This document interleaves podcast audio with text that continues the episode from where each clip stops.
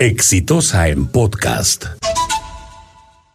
El día de ayer empezamos en Exitosa, una secuencia a la que hemos llamado Se busca presidente. En realidad hemos retomado una secuencia que hace algunos años planteamos acá, convencidos de que lo más importante para los peruanos hoy, y sobre todo luego de lo que estamos viviendo, es decir, la vergüenza de una clase política, miserable que simplemente le dio de espaldas a la gente, que prometió cosas que no cumplió, que hizo lo contrario a lo que ofreció en las campañas electorales, que recibió dinero de diferentes eh, financiadores, dineros de origen ilegal y que tenían como objeto comprometer la voluntad de esta gente, no con los electores que habían votado con ellos, sino con sus auspiciadores electorales para finalmente tomar las decisiones desde el gobierno en función de los intereses de estas empresas, de estas corporaciones y de estas personas.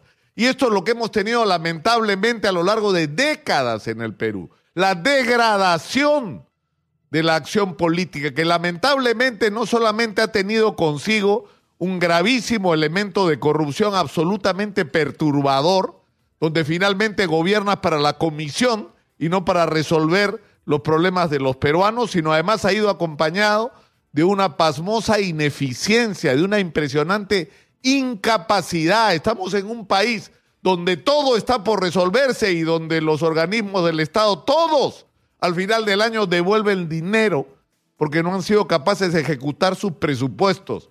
Y esto tiene que ver con que se ha nombrado muchas veces en los organismos públicos a personas que están ahí, no porque fueron calificados o fueron reconocidos como los más apropiados para el puesto, sino porque apoyaron la campaña electoral, porque son parientes, amigos o por algún pago de favor, pero no por su calificación para dirigir ese organismo, esa institución o lo que fuera que tenga capacidad de decisión y de resolver los problemas de la gente. Y así es como estamos.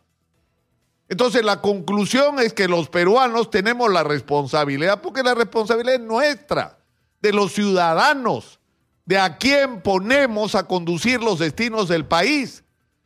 Y hay muchísima gente que quiere ser presidente en el Perú y vamos a tener casi una feria, hemos hecho una lista. Hasta el día de ayer llegamos a 31 candidatos a la presidencia hasta ahora. Y tenemos para todos los gustos.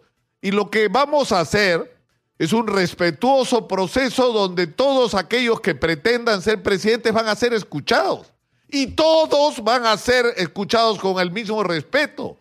Y alguna gente nos ha criticado porque el día de ayer, dentro de nuestra secuencia, pusimos a Andrés Hurtado, que ha sido un cómico que se disfrazaba de mujer, ¿no es cierto? Y que hacía un personaje llamado Chibolín y que ha confesado y contado que eh, eh, terminó solamente quinto de primaria.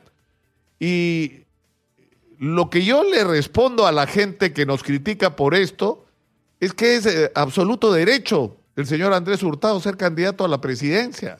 En el Perú hemos tenido gente que ha ido a los mejores colegios, ha ido a las mejores universidades, ha tenido la mejor vida y que con cuello y corbata nos han asaltado simplemente. Nos han robado, han traicionado los intereses del país.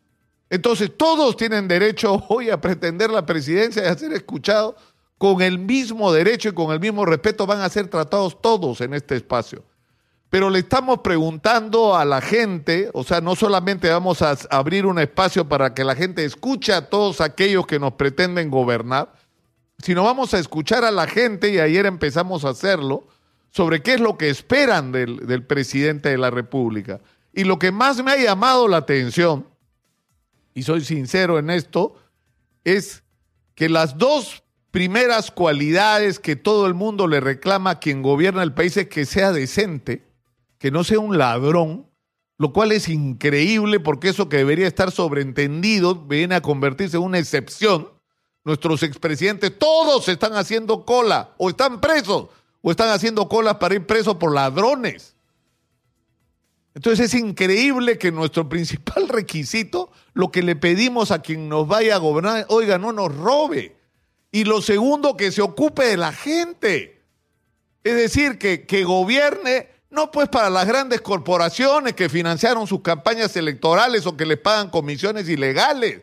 Que se termine todo ese sistema de corrupción y que se piense en la gente. Porque el final de esta historia de décadas de éxito macroeconómico, donde hemos sido un ejemplo para el mundo, lo hemos dicho 500 veces acá, la educación, la salud pública, la infraestructura, la justicia, la seguridad son una vergüenza.